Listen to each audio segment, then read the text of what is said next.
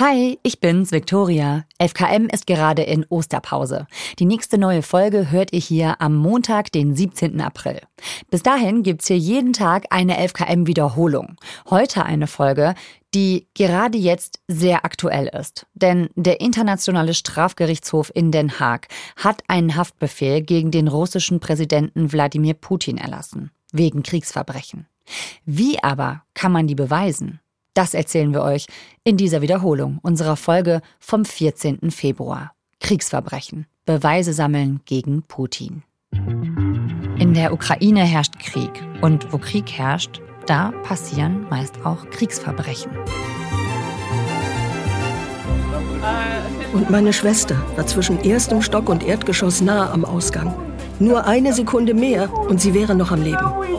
Das Ausmaß dieser mutmaßlichen Kriegsverbrechen gigantisch. Die Zahlen gehen in die zigtausende und der Krieg ist noch nicht zu Ende. Doch wer die Verantwortlichen vor Gericht bringen und im besten Fall zur Rechenschaft ziehen will, der braucht zunächst mal besonders stichhaltige Beweise. Es braucht lückenlos untersuchte und akribisch dokumentierte Fälle. Und manchmal sind es vermeintlich banale Dinge, wie Wolken, die den entscheidenden Beweis verdecken. Christian Schulz hat gemeinsam mit Kollegen für den SWR Menschen begleitet, die das schier Unmögliche versuchen, nämlich die Grundlage dafür zu schaffen, dass wir vielleicht in der Zukunft russischen Kriegsverbrechern den Prozess machen können. Und zwar vom einfachen Soldaten, die Kommandokette hinauf, bis zu Wladimir Putin. Egal ob in der Ostukraine, in Genf oder Den Haag. Wie die NGO Human Rights Watch und Anwälte Beweise sammeln und welche Aussichten ihre Mission hat, darum geht es in der heutigen Folge von 11KM, eurem Tagesschau-Podcast. Mein Name ist Viktoria Michalzack und heute ist Dienstag, der 14. Februar.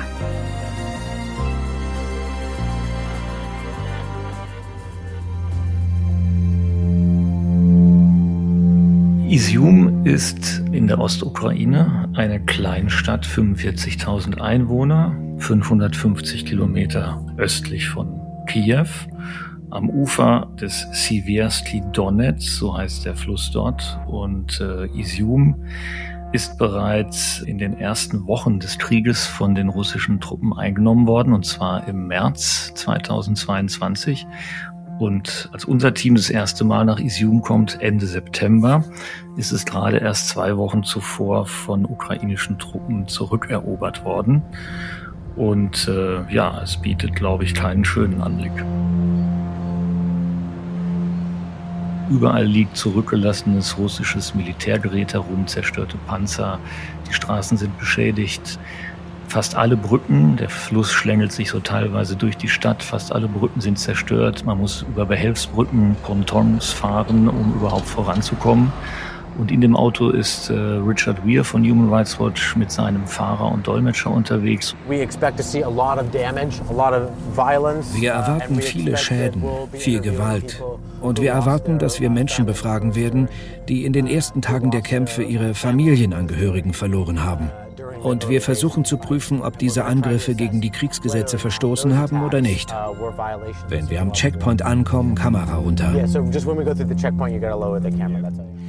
Also, Richard Weir von Human Rights Watch. Das ist eine Nichtregierungsorganisation für Menschenrechte. Der fährt Richtung Isium.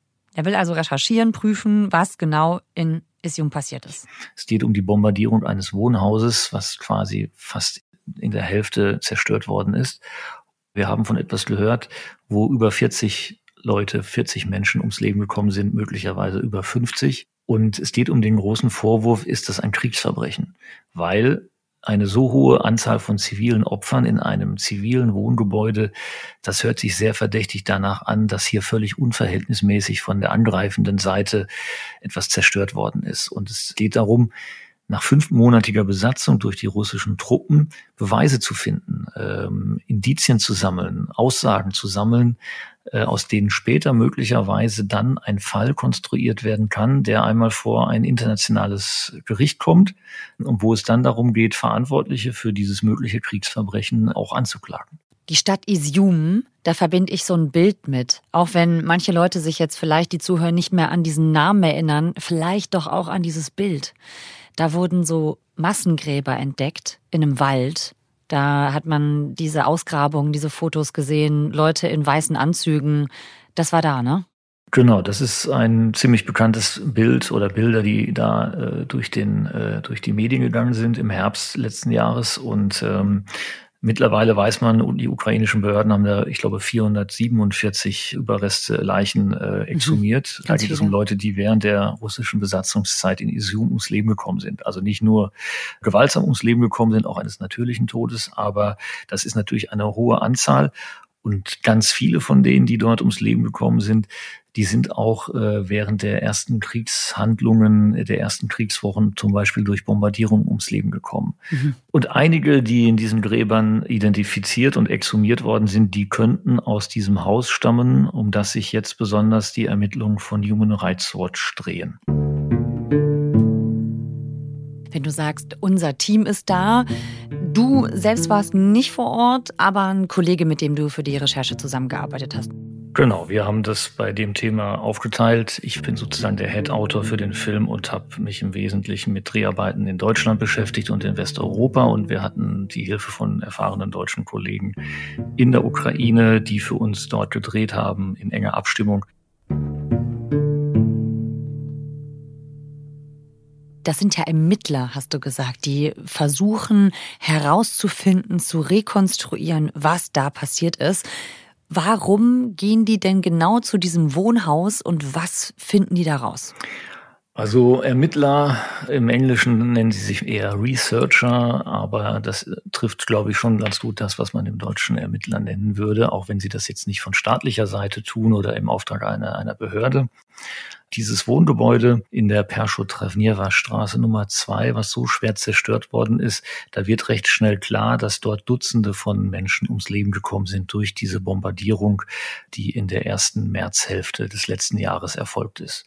Äh, das ist für Human Rights Watch relativ schnell klar, dass das eine der größten Fälle von zivilen Opfern in der Ukraine in diesem Krieg bislang ist. Und dementsprechend legen sie ihren Fokus darauf, weil es auch auf der anderen Seite medial oder äh, berichterstattungsmäßig noch sehr unterrepräsentiert ist.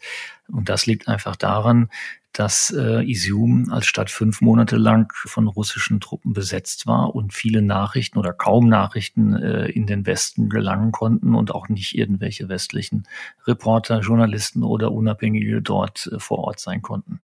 Richard Weir ist ja nicht alleine unterwegs, um Indizien, Beweise zu sammeln für mögliche Kriegsverbrechen. Das sieht man auch in eurer Doku. Er hat noch eine andere Mitarbeiterin von Human Rights Watch dabei, richtig? Genau. Also die Ermittler, die äh, teilen sich natürlich so ein bisschen die Arbeit auf und äh, Belkis Wille ist in diesem Fall unterwegs. Man muss sich das so vorstellen, an Ende September, das es ist ein recht scheußliches Wetter. Äh, es regnet. Überall sieht man diesen Schutt, diese Zerstörung. Es gibt einige Anwohner, die dort herumlaufen. Die Dolmetscherin versucht, Augenzeugen zu finden, äh, die sie gemeinsam mit Belkiswille interviewen kann. Sie haben Glück. In einem der benachbarten Gebäude haben sie die Chance, mit Tetjana, einer älteren Frau, und ihrem Sohn Volodymyr zu sprechen. Ich erinnere mich. Bomben fielen stundenlang in der Nähe und ich lag auf dem Sofa und bewegte mich nicht. Die Flugzeuge flogen sehr tief. Es war sehr laut und die Explosionen sehr beängstigend. Es war nicht auszuhalten. Das Gespräch findet in Tetjanas Einzimmerwohnung statt, wo sie im Prinzip Küche und Wohnraum in einem hat. Es ist eine ältere Dame, auch jetzt fünf Monate nach diesen schrecklichen Ereignissen um die Zerstörung des Nachbarhauses ist sie immer noch sichtlich aufgeregt und angegriffen, sitzt auf ihrem Sofa, ihr Sohn daneben. Gegenüber Belkis und äh, ihre Dolmetscherin machen sich Notizen, versuchen auch erstmal ganz vorsichtig zu fragen, an was sie sich erinnern können, was sie gesehen haben, wie die Situation war äh, Anfang März, als dieser Teil der Stadt Isium quasi Frontlinie war. Und meine Schwester war zwischen erstem Stock und Erdgeschoss nahe am Ausgang. Nur eine Sekunde mehr und sie wäre noch am Leben. Jetzt muss sie das alles noch mal erzählen. Das ist ja auch so eine Art Retraumatisierung, ne? Genau, das ist immer ein, ein schmaler Grat. Ähm, natürlich möchten viele Leute nicht über das nochmal so intensiv erzählen, was sie in diesen dunkelsten Momenten und schlimmsten Momenten erlebt haben. Auf der anderen Seite, manchmal kann das hilfreich sein und häufig ist es eben auch hilfreich im Sinne, dass man das einfach notiert und dokumentiert. Und dafür sind die Leute von Human Rights Watch vor Ort. Also sie sind sehr einfühlsam, das haben wir mitbekommen. Sie sind erfahren, auch äh, wie man Opfern von solchen Traumatisierungen vorsichtig versucht zu helfen, sich mhm. zu artikulieren und sich mhm. zu erinnern und darüber zu sprechen. Auf der anderen Seite muss man auch sagen, das hat sich auch gezeigt, in der Ukraine reden Opfer oder Augenzeugen von Kriegsereignissen auch relativ, ich will nicht sagen gerne, aber offener mit äh, Mitarbeitern von unabhängigen NGOs wie Human Rights Watch, weil man mehr Vertrauen zu diesen Leuten hat, als häufig noch zu den staatlichen Institutionen, die es in der Ukraine gibt, also den staatlichen Ermittlern, ah. die ja auch unterwegs sind, die auch versuchen, Kriegsverbrechen, mögliche Kriegsverbrechen zu dokumentieren, Beweise zu sammeln. Aber da sitzt, glaube ich, auch so ein tiefes Misstrauen bei dem einen oder anderen, ob diese Angaben wirklich weiter verfolgt werden, vernünftig eingesetzt eingesetzt werden. Und wenn dann äh, mehr oder weniger junge Menschen aus dem Ausland kommen, sich vorstellen und sagen, wir wollen versuchen, äh, den Dingen auf den Grund zu gehen, vielleicht für mehr Gerechtigkeit für die Opfer zu sorgen, da sind manche auch vielleicht ein wenig bereiter davon zu erzählen. Mhm, weil es eben eine unabhängige Stelle ist ne? und keine der beiden Kriegsparteien. Weil es eine unabhängige Stelle ist, ganz genau. Ja, okay. richtig. Kannst du das sehen? Ja, absolut. Absolut. Ja, es ist natürlich ein, es ist ein weiter Sprung von der Ostukraine nach, nach Genf in die Schweiz. Human Rights Watch hat so ihr Hauptquartier für Europa in, in Berlin und äh, hat aber einige Außenstellen, Orte, wo Spezialisten sitzen, die sich mit Teilbereichen der Recherche beschäftigen. Und in Genf sitzen mhm. die Auswärter für Satellitenaufnahmen, für Satellitenbilder. Und äh, Sam, der Leiter des, des gesamten Teams, ist aus Berlin angereist, um, um Leo und Carolina zu treffen in Genf. Das sind die beiden Geodatenanalysten, die sich mit der Satellitenauswertung beschäftigen. Und die schauen äh, im Fall der Ukraine, im Fall von Isium, ganz genau dahin, was mit dem Haus in der Straße, in der Perscho-Travniera Straße 2 Anfang des Krieges passiert ist. Ich habe hier eine hochauflösende Aufnahme vom 20. März mit dem Gebäude, das in zwei Hälften geteilt wurde. Das muss irgendwann vor dem 20. März passiert sein. Richard Weir und, und Belkis Wille haben in Isium mit insgesamt 16 Augenzeugen von der Bombardierung, von der Zerstörung dieses Wohnhauses gesprochen. Mhm. Eine der wichtigen Fragen ist natürlich, wann ist das passiert? Weil man möchte dort keine Fehler machen. Alle Fakten, die zusammengetragen werden sollen, möglichst stimmen. Und in Genf versuchen jetzt die Satellitenauswärter den Tag des Angriffs, den Tag der Zerstörung mit Hilfe der Satellitenbilder einzugrenzen, äh, zu verifizieren. Ist das äh, an dem gleichen Tag etwa, den die Augenzeugen erzählen oder an den sie sich erinnern können?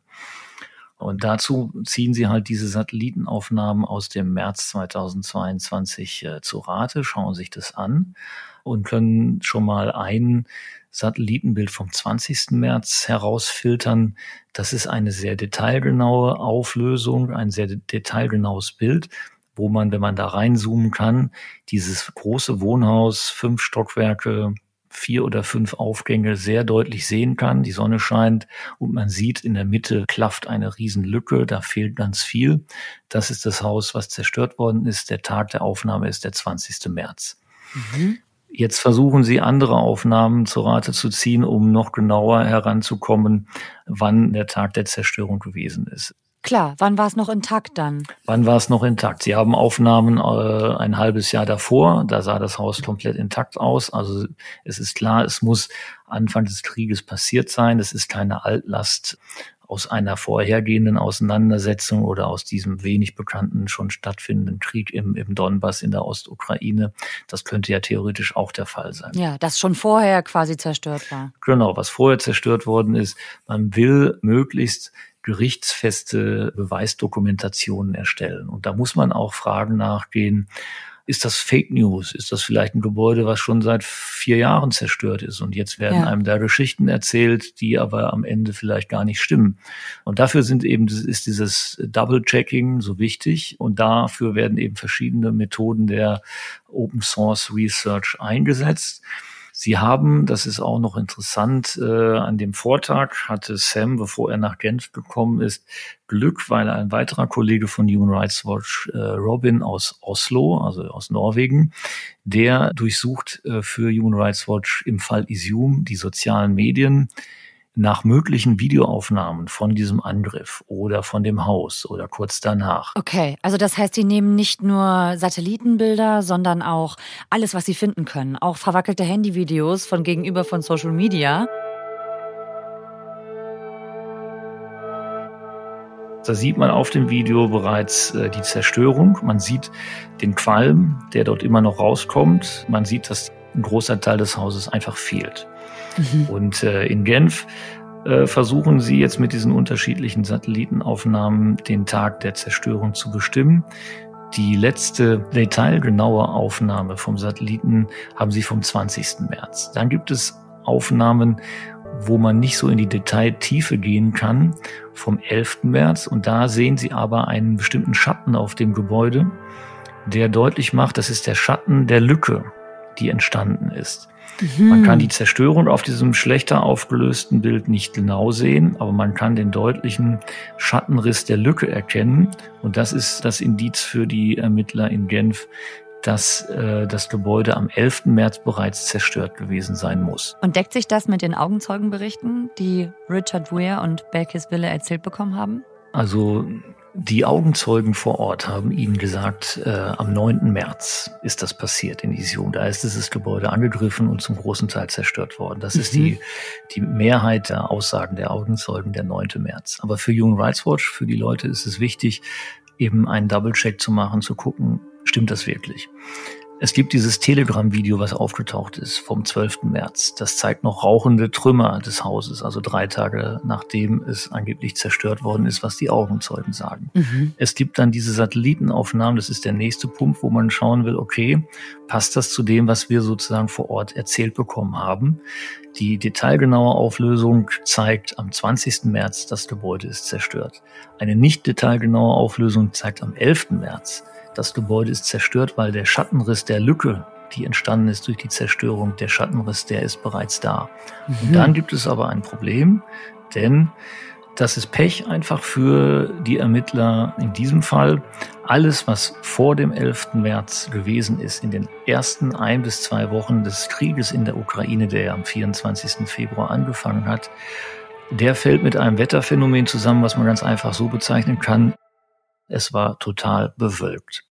Ah, okay, das heißt, der allerletzte Beweis, dass das am 9. war, der fehlt, einfach weil es bewölkt war. Genau, der Gegenbeweis zu den Aussagen, die Sie von vielen haben, der fehlt. Äh, Sie haben hm. noch andere Aussagen aus lokalen Medienberichten, die auch alle den 9. März äh, nennen. Und man kann davon ausgehen, dass es auch der 9. März gewesen ist. Aber das ist eben das Wichtige, was auch Human Rights Watch versucht, genauso wie staatliche Ermittler das auch machen würden. Man muss solche Sachen versuchen, möglichst nochmal von, durch eine zweite Quelle, durch eine zweite Information zu bestätigen, damit man wirklich sicher sein kann, hier nicht einer Falscherzählung beispielsweise aufzusitzen. Aber im Fall des Einsatzes von Satellitenbildern ist es eben endlich, weil man kommt nur bis zum 11. März, wo man das dokumentieren kann und alles, was davor liegt und passiert sein kann, das liegt unter dieser berühmt-berüchtigten Wolkendecke. Hm. Was wird denn jetzt aus diesem Fall für die Ermittler? Können die das denn noch lösen? Also ist das Ganze jetzt gescheitert? Das geht natürlich weiter. Ein nächster Schritt, das nennt sich forensische Architektur oder auch ganz vereinfacht gesagt 3D-Recherche. Okay. Dazu hat Human Rights Watch sich in Berlin äh, mit einer Architektin, die für sie arbeitet, zusammengesetzt. Und diese Architektin hat versucht, das Wohngebäude, was zerstört worden ist, quasi wieder aufstehen zu lassen am Computer. Und zwar haben sie das folgendermaßen gemacht. Sie haben in der Stadtverwaltung von Isium noch Bauzeichnungen gefunden von diesem Haus, was etwa Anfang der 2000er Jahre erst erbaut worden ist. Dazu haben sie vor Ort eine Drohne gehabt und mit der Drohne sind sie das Haus abgeflogen. Und mit Hilfe dieser Aufnahmen und der Bauzeichnungen konnte oder kann die Architektin das Haus am Computer digital wieder auferstehen lassen. Das heißt, die einzelnen zerstörten Stockwerke wieder einsetzen. Man kann das wie ein 3D-Modell in alle Richtungen drehen. Man kann mit der Kamera tief in das äh, Gebäude eindringen, auch in diese Schuttberge, die dort liegen, die teilweise zur Seite geräumt worden sind, nachdem man versucht hat, die Verschütteten zu bergen. Äh, man kann damit, das ist ganz wichtig, auch wieder Zeugenaussagen versuchen zu verifizieren. Stimmt das, was die gesagt haben, was man vor Ort erfahren hat? Also von den Überlebenden. Wo sind die, die überlebt haben, rausgekrochen? Konnte man dort rauskriechen? Warum ist der mittlere Teil dieses Hauses so stark mhm. zusammengebrochen? Das ist offensichtlich ein, das liegt an der Konstruktion dieser Häuser. Die sind natürlich nicht dafür gebaut worden, dass sie einem Bombenangriff standhalten, aber in der Mitte haben sie offensichtlich einige Streben zu wenig gehabt und äh, in diesem Fall bricht dann alles in der Mitte zusammen.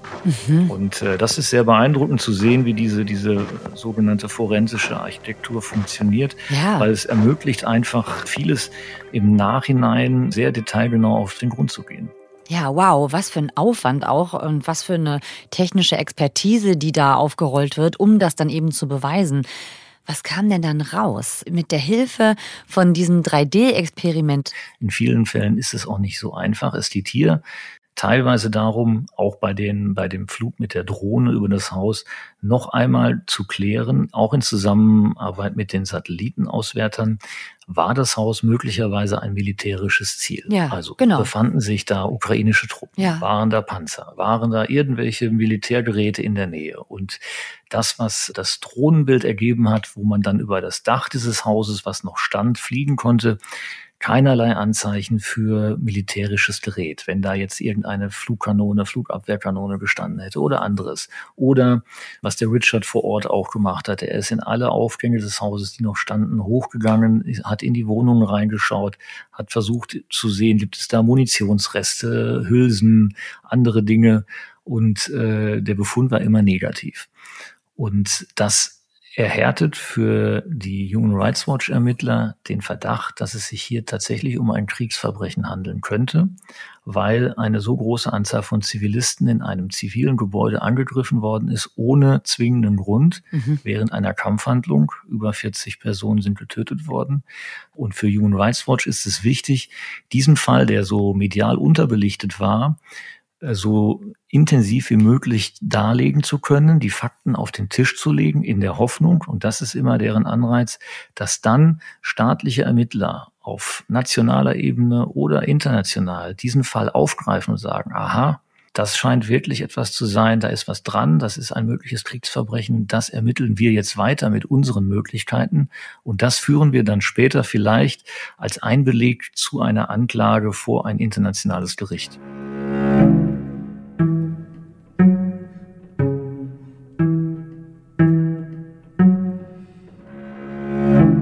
Gibt also Indizien oder sogar Beweise dafür, dass hier ein Kriegsverbrechen vorliegt. Und jetzt? Ist denn am Ende das große Ziel, Putin vor Gericht zu bekommen? Wie realistisch ist das denn? Gut, man kann sich natürlich die Frage stellen, all diese kleinteiligen und wichtigen Informationen, die Human Rights Watch zum Beispiel im Fall Isium oder auch in anderen zusammenträgt, was passiert denn jetzt eigentlich weiter damit? Das haben wir uns natürlich auch gefragt.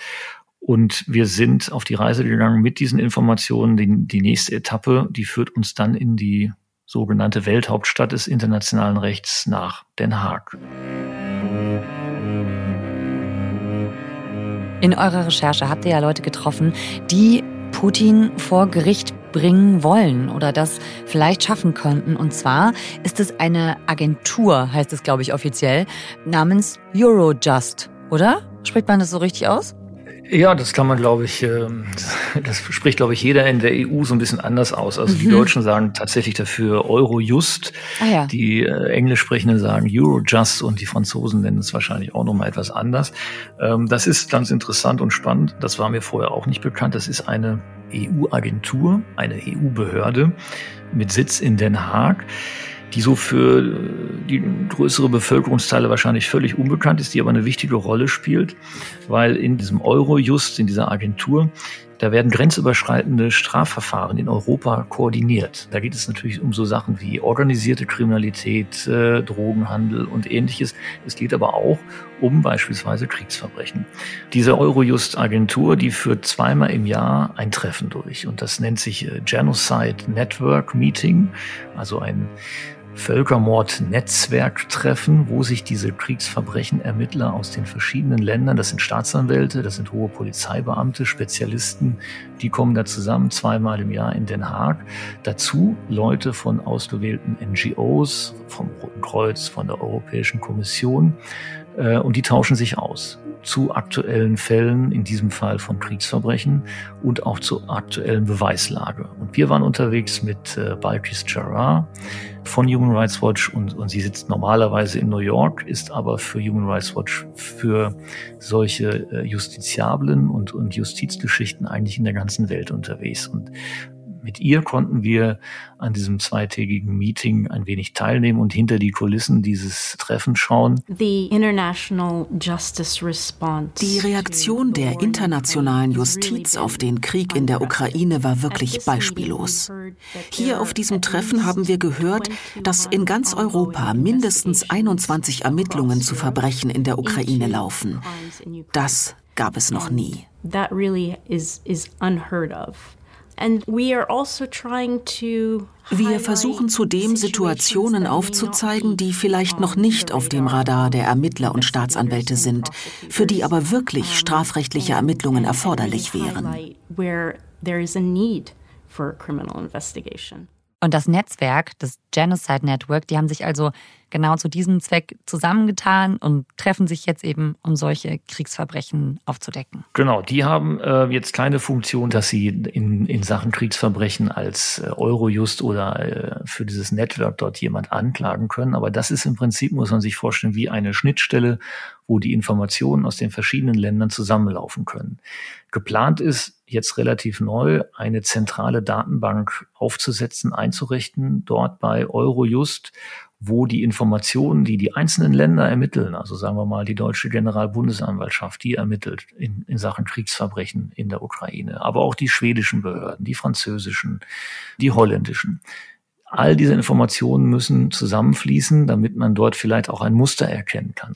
Dieser grenzüberschreitende Informationsaustausch, der war der ist noch nicht so super gewesen und der wird jetzt vielleicht hoffentlich besser mit dieser zentralen Datenbank. Und dafür treffen die sich im Prinzip dort, um sich abzusprechen und auch juristisch besser sich abzustimmen, herauszufinden, mit welchen Fällen, äh, exemplarischen Fällen haben wir eine Chance vor Gericht, Leute wie Putin oder äh, hohe politische Würdenträger Russlands, hohe Generäle oder verantwortliche Kommandeure tatsächlich anklagen zu können oder Haftbefehle auszustellen. Ah, okay. Also das heißt, die wissen gar nicht genau, ob sie wen anklagen können. Die sind dabei, diese Sachen zusammenzutragen. Das Problem bei Kriegsverbrechen, Ermittlung, das musste ich auch natürlich lernen. Man hat da so einen hohen Erwartungsdruck in der Öffentlichkeit. Man sieht schreckliche Bilder im Fernsehen, hört schreckliche Dinge äh, in den sozialen Medien und sonst wo und, und denkt sich vielleicht oder schreit auch nach, nach möglichst schneller Gerechtigkeit, nach Verantwortlichkeit für diejenigen, die das gemacht haben.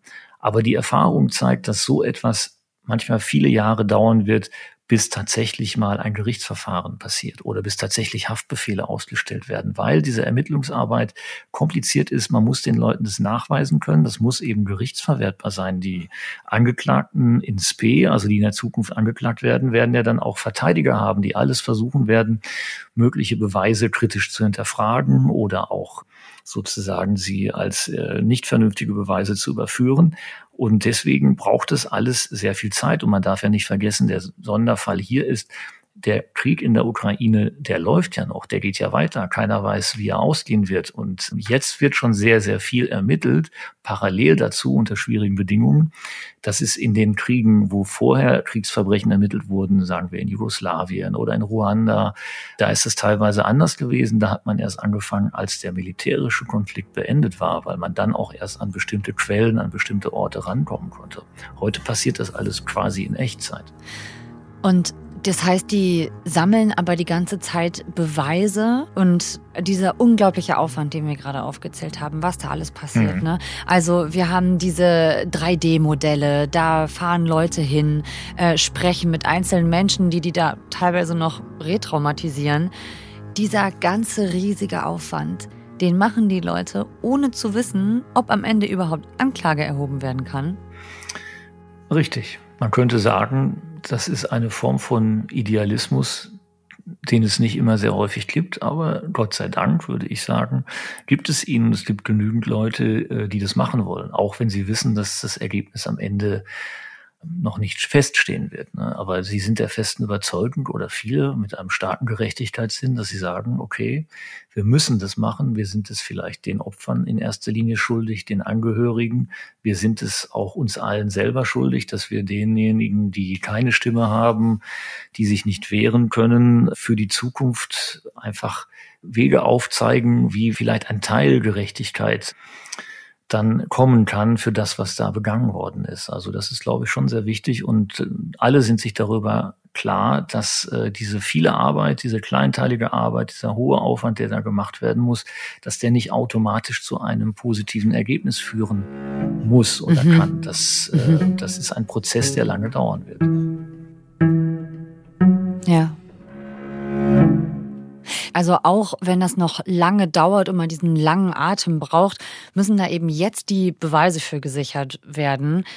Für wie zielführend hältst du das denn jetzt? Du hast ja einen Film gemacht mit dem Titel Putin vor Gericht Fragezeichen. Dieses große Fragezeichen, das bleibt natürlich auch äh, nach diesem Film übrig, weil es eine sehr komplexe Frage ist und äh, man kann die versuchen unterschiedlich zu beantworten. Aus realpolitischer oder machtpolitischer Sicht ist es natürlich sehr unwahrscheinlich, dass Wladimir Putin tatsächlich einmal vor einem Gericht sich zu verantworten hat. Mhm. Ähm, er ist der Staatschef einer Nuklearmacht. Es gibt da einfach machtpolitische, diplomatische Möglichkeiten. Er, er, als, er genießt Immunität als Staatsoberhaupt. Das ist sehr, sehr schwierig äh, am Ende zu sagen, dass er tatsächlich vor ein Gericht kommt. Mhm. Einerseits. Andererseits kann er diese Immunität natürlich irgendwann verlieren. Er kann den Job als Staatschef loswerden. Es kann geputscht werden. Er kann ähm, zurücktreten. Was in fünf oder in zehn Jahren ist, das weiß kein Mensch. Es gibt prominente Beispiele wie den ehemaligen Präsidenten des ehemaligen Jugoslawiens, Slobodan Milosevic, Staatsoberhaupt, der äh, letztlich ausgeliefert worden ist nach Den Haag 2001 ja, vor Gericht und äh, vor ja. Gericht sich verantworten musste. Es gibt viel, einige andere Fälle. Also und wenn ich dann so sehe, wie ziemlich geschlossen so die westlichen Länder diese Ermittlungen vorantreiben, dann habe ich schon das Gefühl, dass wir uns in den nächsten Jahren auf einige Gerichtsverfahren einstellen können. Ob dann da Putin darunter sein wird, bleibt da bin ich am Ende doch, habe ich doch große Zweifel, aber auszuschließen würde ich sagen, ist gar nichts. Das war 11KM, der Tagesschau-Podcast, mit Christian Schulz, der mit seinem Team der Frage nachgegangen ist, wie aufwendig Kriegsverbrechen ermittelt werden müssen, um dann vielleicht am Ende auf einen Prozess auf Gerechtigkeit hoffen zu dürfen. Seine Dokumentation trägt den Titel Anklage gegen Putin, die Spur der Kriegsverbrechen in der Ukraine. Ihr findet sie in der ARD Mediathek. Diese und weitere Folgen von FKM findet ihr in der ARD Audiothek. Autor dieser Folge ist Stefan Beuting. Mitgearbeitet hat Jasmin Brock. Produktion Gerhard Wiechow, Viktor Weresch, Simon Schuling, Hanna Brünjes, Konrad Winkler und Christoph van der Werf. Redaktionsleitung Lena Gödler und Fumiko Lipp. FKM ist eine Produktion von BR24 und NDR Info. Mein Name ist Viktoria Michalzack und wir hören uns morgen wieder mit einer neuen Folge. Macht's gut.